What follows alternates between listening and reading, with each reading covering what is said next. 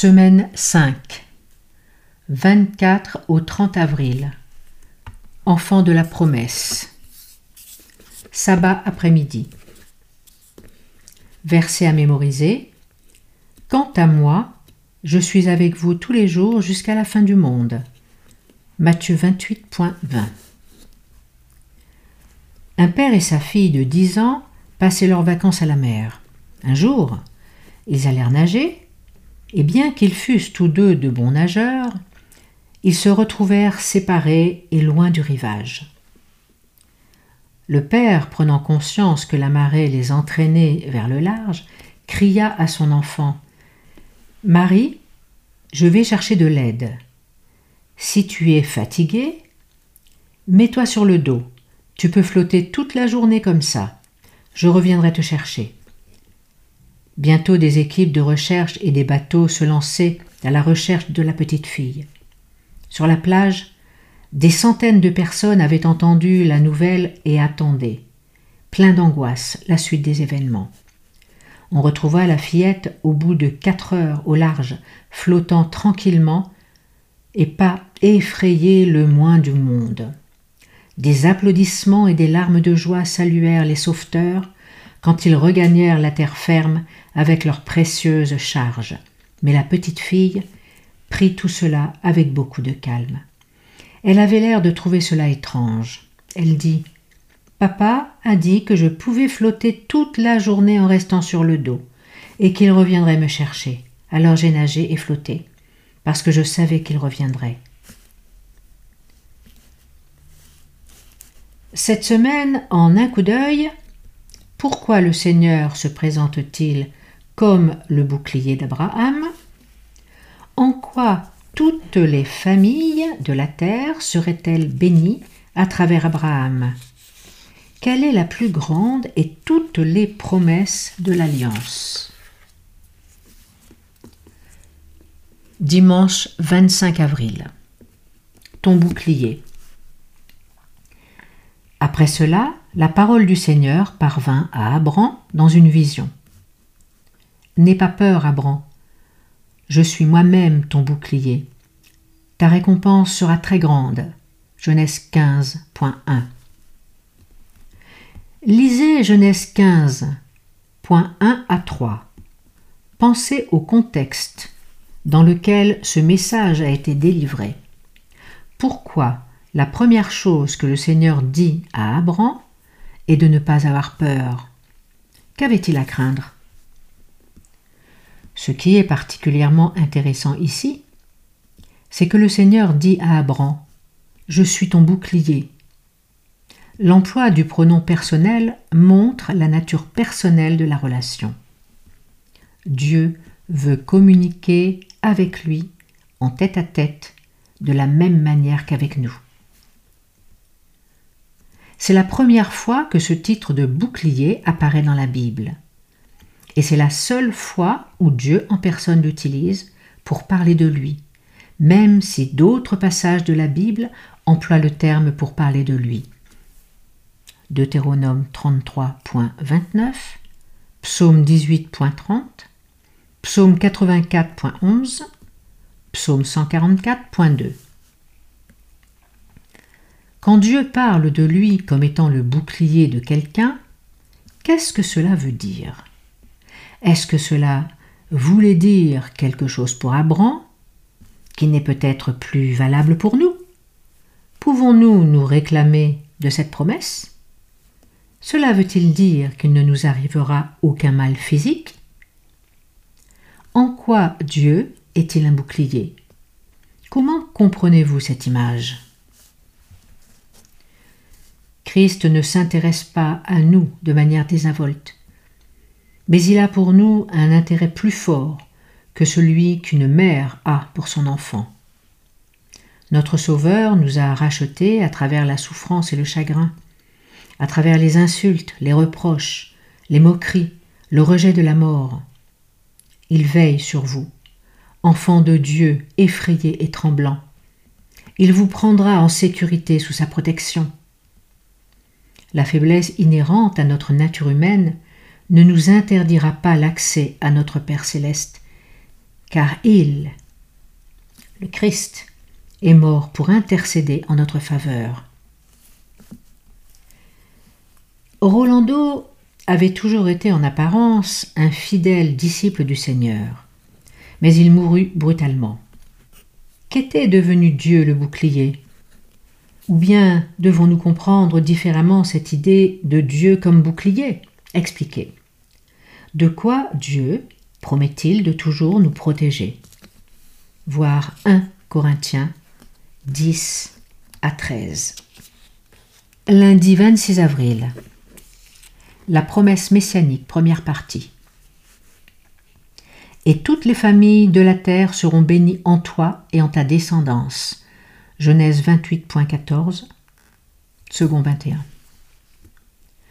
Et si vous appartenez au Christ, alors vous êtes la descendance d'Abraham, héritier selon la promesse. Galates 3.29. Plus d'une fois le Seigneur dit à Abraham que par sa descendance, sa progéniture, toutes les nations de la terre seraient bénies. Voir également Genèse 12.3, Genèse 18.18, Genèse 22.18. Cette merveilleuse promesse de l'alliance est réitérée, car de toutes les promesses, c'est la plus importante, la plus durable, celle qui fait que toutes les autres en valent la peine. En un sens, c'était une promesse de l'expansion de la nation juive, à travers laquelle il voulait enseigner à toutes les familles de la terre qui était le vrai Dieu et quel était son plan du salut. Cependant, la promesse ne trouva son accomplissement total qu'en Jésus-Christ, qui est venu de la semence d'Abraham. C'est lui qui à la croix allait payer pour les péchés de toutes les familles de la terre. Réfléchissez à la promesse de l'alliance faite après le déluge, dans laquelle le Seigneur promit de ne plus détruire le monde par l'eau. À quoi pouvait-elle bien servir dans la promesse de la rédemption qui se trouve en Jésus? À quoi serviraient les promesses de Dieu sans la promesse de la vie éternelle qui se trouve en Christ? Comment comprenez-vous la notion selon laquelle en Abraham, à travers Jésus, toutes les familles de la terre seraient bénies? Qu'est-ce que cela veut dire? Il ne fait aucun doute la promesse de l'alliance d'un sauveur du monde est la plus grande de toutes les promesses de Dieu. Le Rédempteur en personne devient le moyen par lequel les clauses de l'alliance sont remplies et toutes ces autres promesses sont accomplies. Tous ceux qui entrent en communion avec lui, juifs ou gentils, sont considérés comme la véritable famille d'Abraham et les héritiers de la promesse. Galates 3.8 9, 27 à 29. À savoir, la promesse de la vie éternelle dans un environnement sans péché où le mal, la souffrance et la douleur n'existeront plus. Connaissez-vous une meilleure nouvelle que celle-là? Qu'est-ce qui nous séduit tant dans cette promesse de la vie éternelle, dans un monde sans péché ni souffrance? Serait-ce dû au fait que nous avons été créés pour cela à l'origine et qu'en aspirant à cette vie éternelle, nous aspirions en réalité à quelque chose qui est dans notre nature? Mardi 27 avril. La promesse messianique, deuxième partie. Pour apprécier le bonheur, nous devons voyager vers des pays très lointains, en dehors de nous-mêmes. Tona. Considérez la citation ci-dessus, écrite dans les années 1600. Êtes-vous d'accord ou non? Lisez-la dans le contexte d'un Thessaloniciens 4.16 à 18 et d'Apocalypse 3.12. Saint Augustin a écrit à propos de la condition humaine Cette vie qui est la nôtre si une vie remplie à ce point de malheur peut être appelée ainsi, témoigne du fait que, dès le départ, notre race mortelle était une race condamnée. Songez en premier lieu à l'épouvantable abîme d'ignorance d'où surgissent toutes les erreurs, engloutissant les fils d'Adam dans une mare aussi sombre que personne n'échappe sans un lourd tribut de labeur, de larmes et de pleurs. Considérez ensuite l'amour que nous portons à toutes ces choses qui se révèlent si vaines et si dangereuses, et génèrent tant de cœurs brisés, d'ennui, de chagrin et de peur, qui poussent à se réjouir des querelles, des conflits et des guerres, qui suscitent tant de tromperies, de brigandage et de vol, tant de perfidie et d'orgueil, de jalousie et d'ambition, d'homicide et de meurtre, de cruauté et de sauvagerie, de violation des lois et de luxure. Toutes les actions éhontées liées aux actes impurs, la fornication et l'adultère, l'inceste et les péchés contre nature, les viols et d'innombrables horreurs trop affreuses pour être mentionnées. Les péchés contre la religion, le sacrilège et l'hérésie, le blasphème et le parjure, les actions iniques contre nos voisins, la calomnie et la fourberie, les mensonges et les faux témoignages, les agressions envers les personnes et les biens, les injustices des tribunaux et autres misères et maladies innombrables qui remplissent le monde, et pourtant échappent nos attentions. La citation d'Augustin pourrait s'appliquer à la plupart des grandes villes aujourd'hui, et pourtant il a écrit ces mots.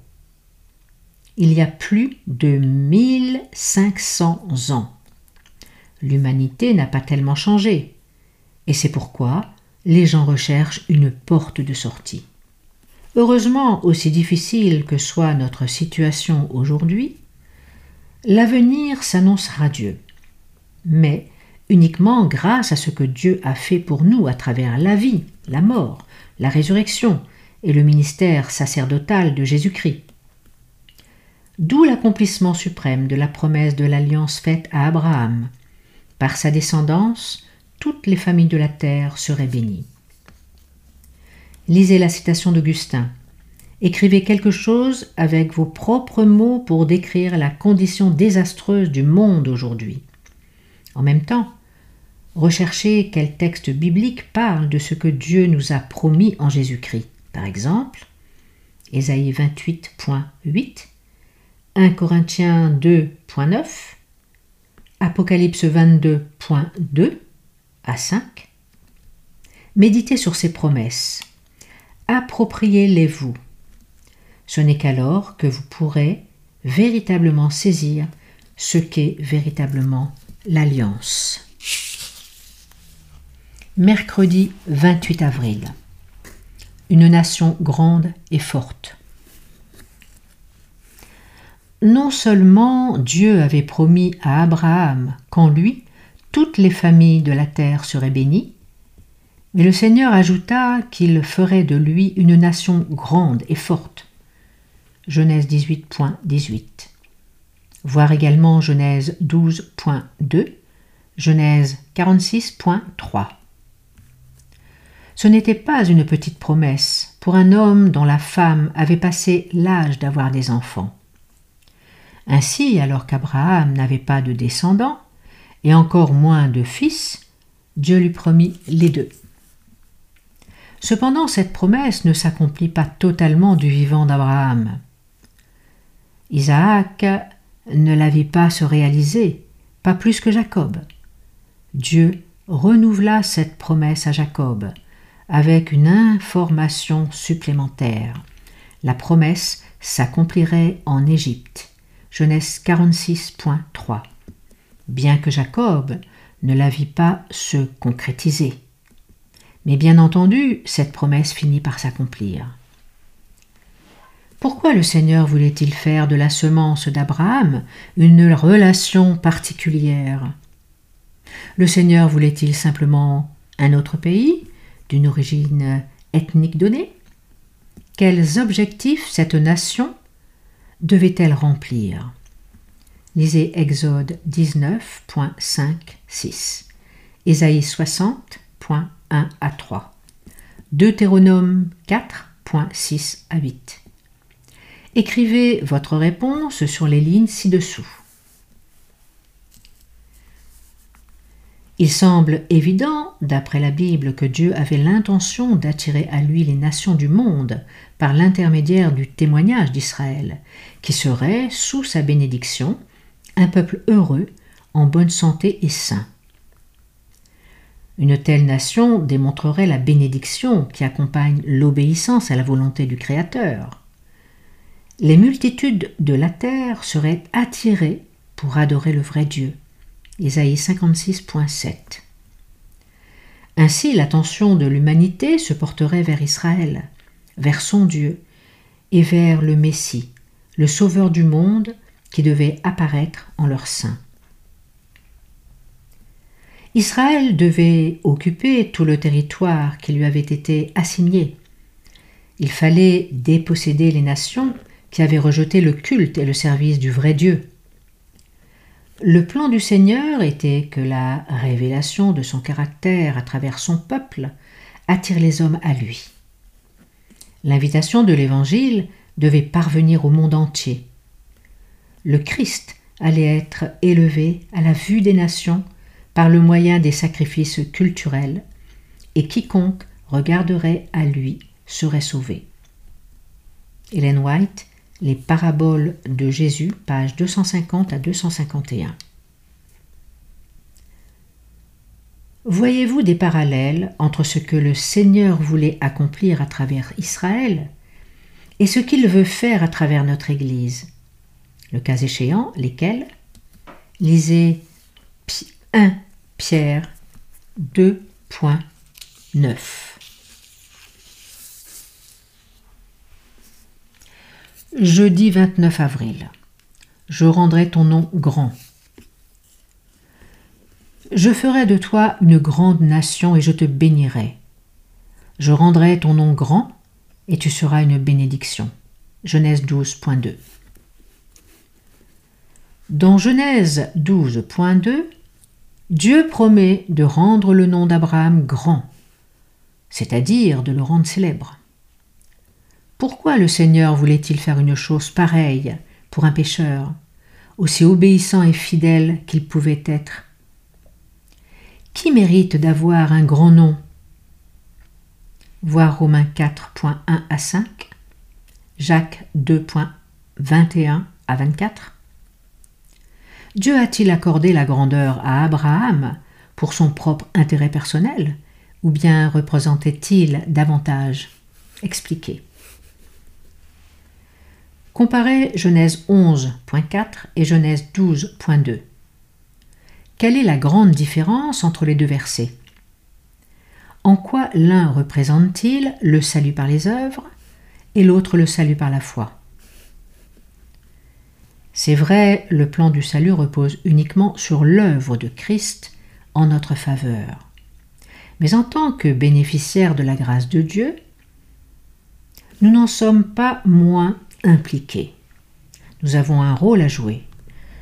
Notre libre arbitre passe au premier plan. La tragédie des siècles, la bataille entre Christ et Satan, se déroule toujours en nous et à travers nous. L'humanité et les anges observent l'évolution de notre situation dans le conflit. 1 Corinthiens 4.9 Ainsi, ce que nous sommes nos paroles, nos actes, loin d'être anodins au-delà de notre sphère immédiate, ont en réalité des implications qui peuvent, en un sens, résonner dans tout l'univers.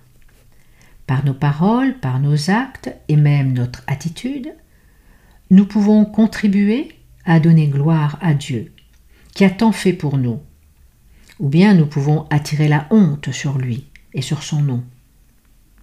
Ainsi, quand le Seigneur dit à Abraham qu'il rendrait son nom grand, il ne pensait pas à la manière dont le monde parle de quelqu'un qui a un grand nom.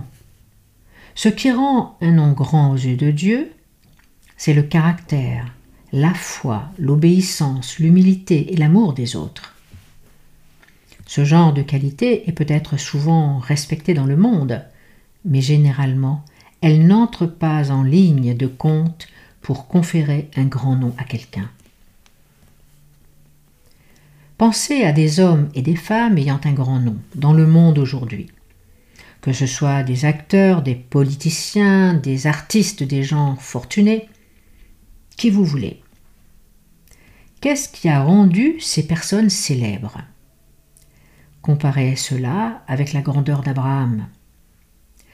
Qu'est-ce que cela nous implique sur combien l'idée que le monde se fait de la grandeur est corrompue?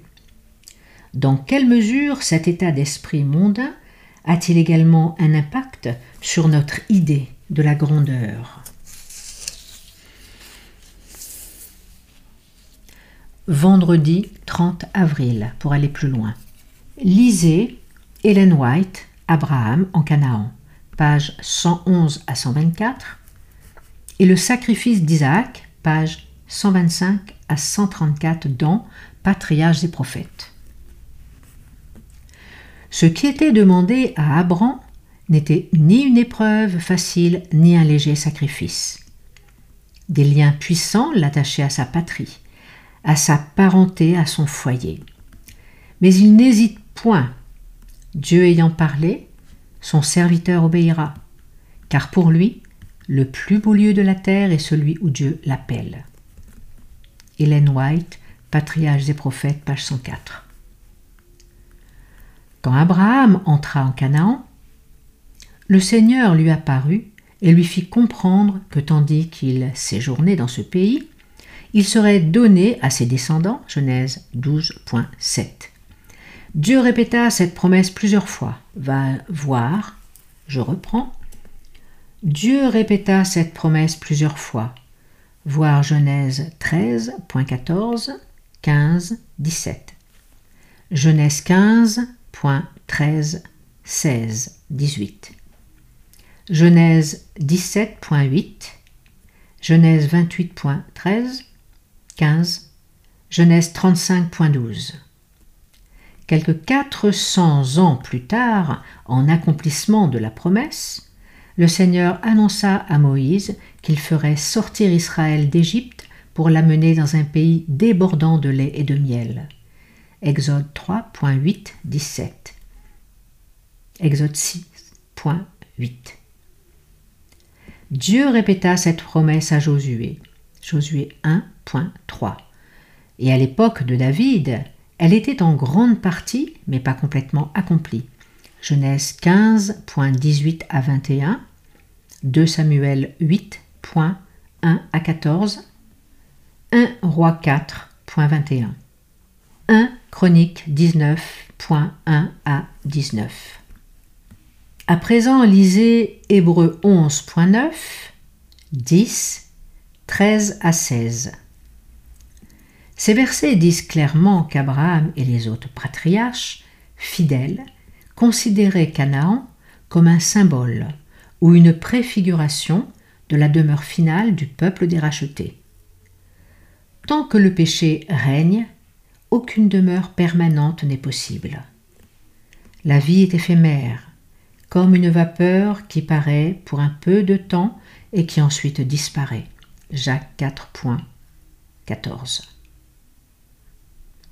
En tant que descendants spirituels d'Abraham, nous devons également prendre conscience que nous n'avons pas ici de cité qui demeure, mais nous cherchons celle qui est à venir.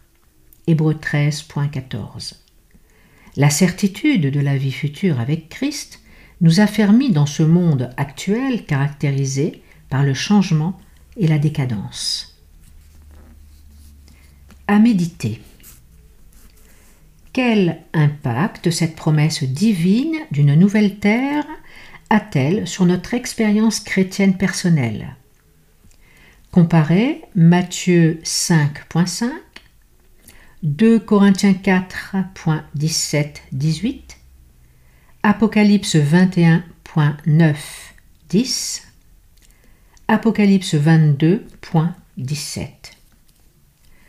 La véritable grandeur devait être la conséquence du respect des ordres de Dieu et de la coopération avec son dessein divin.